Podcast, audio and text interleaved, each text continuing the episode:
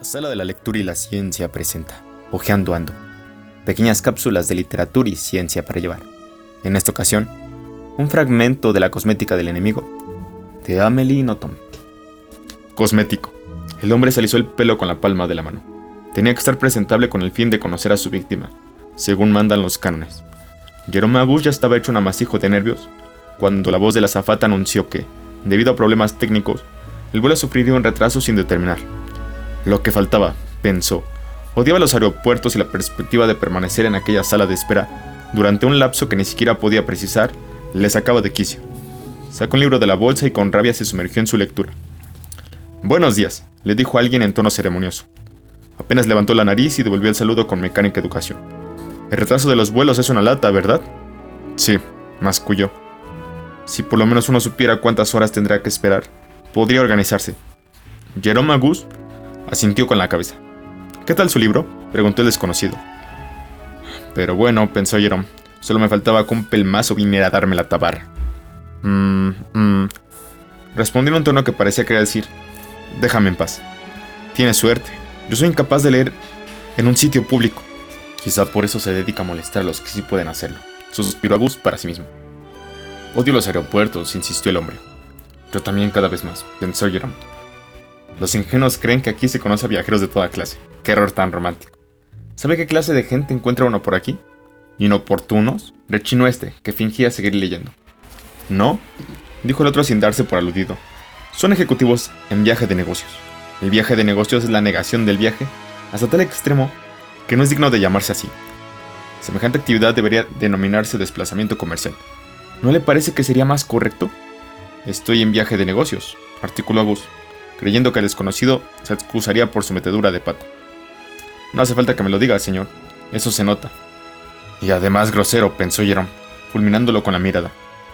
Como la buena educación había sido violada, decidió que él también podía saltarse las normas. Caballero, por si todavía no se ha dado cuenta, no deseo hablar con usted. ¿Por qué? preguntó el desconocido con descaro. Estoy leyendo. No, señor. ¿Cómo dice? No está leyendo. Quizá crea que está leyendo, pero leer es otra cosa. Bueno, de acuerdo. No tengo ningún interés en escuchar sus profundas consideraciones sobre la lectura. Me está poniendo nervioso. Incluso suponiendo que no estuviera leyendo, no deseo hablar con usted. Enseguida se nota cuando alguien está leyendo, el que lee, el que lee. El que lee de verdad está en otra parte. Y usted, caballero, estaba aquí. Si supiera hasta qué punto lo lamento, sobre todo desde que ha llegado usted. Sí, la vida está llena de estos pequeños sinsabores, que le perturban de un modo negativo, mucho más que los problemas metafísicos. Son las ínfimas contrariedades las que nos muestran el lado absurdo de la existencia. Caballero, puede meterse su filosofía de pacotilla por... No sea usted grosero, se lo ruego. Usted sí lo es. Texel. Textor Texel. ¿Y a qué viene ahora este estribillo? Admita que resulta más fácil conversar con alguien sabiendo cómo se llama. ¿No acabo de decirle que no quiero conversar con usted? ¿A qué viene esta agresividad, señor Jerome August? ¿Cómo sabe mi nombre? Lo lleva escrito en la etiqueta de su bolsa de viaje. También figura su dirección. Agus suspiró. Bueno. ¿Qué quiere usted? Nada. ¿Hablar? Odio a la gente que desea hablar. Lo siento. Difícilmente podrá impedírmelo. No está prohibido. El importunado se levantó y fue a sentarse a unos 50 metros de distancia. En vano, el inoportuno le siguió y se plantó a su lado. Jerome volvió a cambiar de sitio para ocupar un asiento libre entre dos personas, creyendo que así estaría protegido. Pero eso no pareció molestar a su escolta, que se instaló de pie delante de él y volvió al ataque. ¿Tiene problemas profesionales? ¿Me habla usted delante de otras personas? ¿Cuál es el problema? Agus volvió a levantarse para regresar a su antiguo sitio. Puesto a ser humillado por un pelmazo, mejor prescindir de espectadores. ¿Tiene problemas profesionales? repitió Texel. No se esfuercen en hacerme preguntas, no pienso contestarle. ¿Por qué? No puedo impedirle hablar, ya que no está prohibido. Pero tampoco puede obligarme a responder, ya que no es obligatorio. Y sin embargo acaba de responderme. Para a partir de ahora, poder dejar de hacerlo en mejores condiciones. Bueno, entonces le hablaré de mí. Me lo temía. Como ya le he dicho, me llamo Texel. Textor Texel. Lo siento. ¿Lo dice porque mi nombre es extraño? Lo digo porque siento haberle conocido, caballero. Pero mi nombre no es tan extraño. Texel es un patronímico como cualquier otro, que proviene de mis orígenes holandeses. Suena bien, Texel. ¿Qué le parece? Nada. Por supuesto, Textor resulta algo más complicado. No obstante, es un nombre que tiene tintes de nobleza. ¿Sabía usted que era uno de los muchos nombres de Wet? Pobrecito. No, tampoco está tan mal Textor. Lo que resulta duro es tener algo en común con usted, aunque solo sea el nombre. Textor parece feo, pero si uno se detiene a analizarlo, no es muy distinto de la palabra texto, que resulta irreprochable. En su opinión, ¿cuál podría ser la etimología de textor? ¿Escarmiento? ¿Castigo?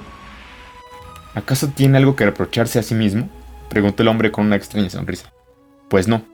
Está visto que la justicia no existe. Siempre pagan justos por pecadores. Sea como fuere, su hipótesis es fantasiosa. El origen de textor es texto.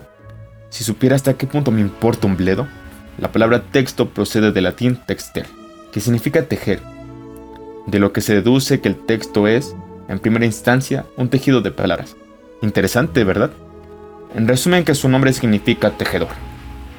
Yo me inclino por la segunda acepción, más elevada, de redactor, aquel que teje el texto. Lástima que con semejante nombre no sea escritor, es cierto.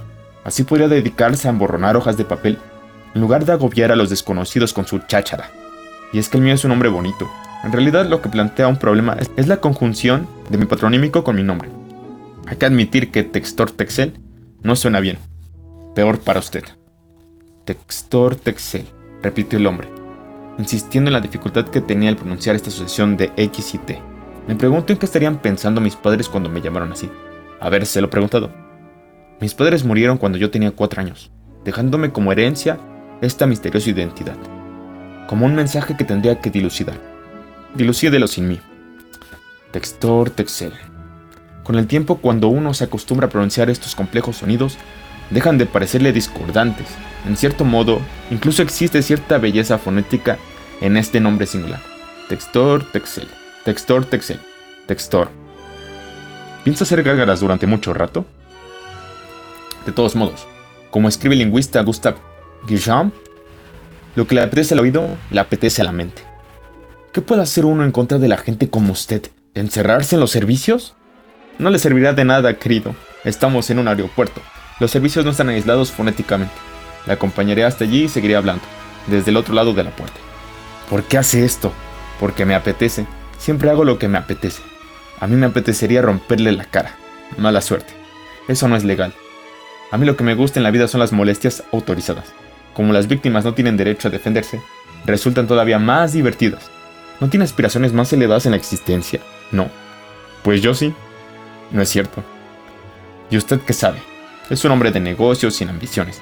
Puede valorarse en dinero. Eso no resulta tan elevado. Por lo menos no molesto a nadie. Seguro que molesta a alguien. Suponiendo que sea cierto, ¿quién es usted para reprochármelo? Soy Texel. Textor, Texel. Y dale. Soy holandés el holandés de los aeropuertos. Uno no elija a sus holandeses voladores. El holandés errante, un principiante, un romántico necio que solo la tomaba con las mujeres. Mientras que usted en cambio la toma con los hombres, la tomo con quien me inspira. Usted resulta muy inspirador, señor Augusto.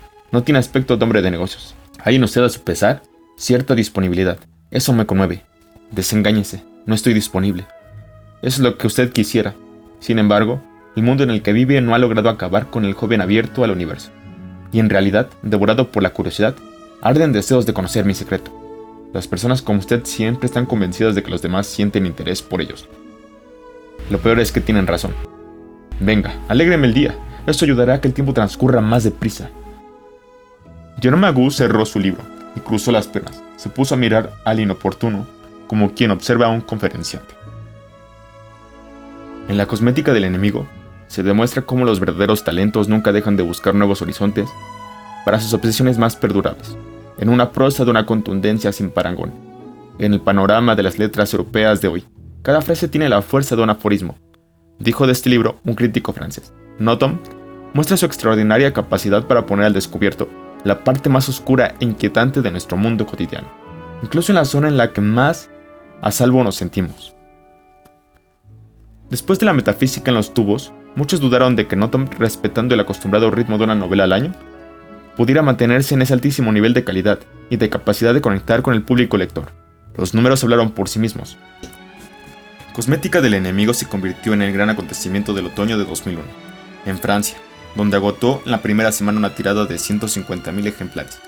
Y dato elocuente, la crítica coincidió con el lector de a pie. Una vez más, Nodom se había superado a sí mismo. Aquellos que la tienen por espontánea y natural no opinan distinto de aquellos que la consideran excéntrica y provocativa. Cosa que por otra parte trae sin cuidado a Anotom, quien se limita a bailar bajo la lluvia de premios que recibe. Ghislaine Cotton Express. El genio de Amelie Nothomb nos da la llave de la última puerta de un subconsciente cargado de dramas, y sin embargo, no queda más remedio que reír. Qué bendición en esos tiempos que corren. Le Parisien.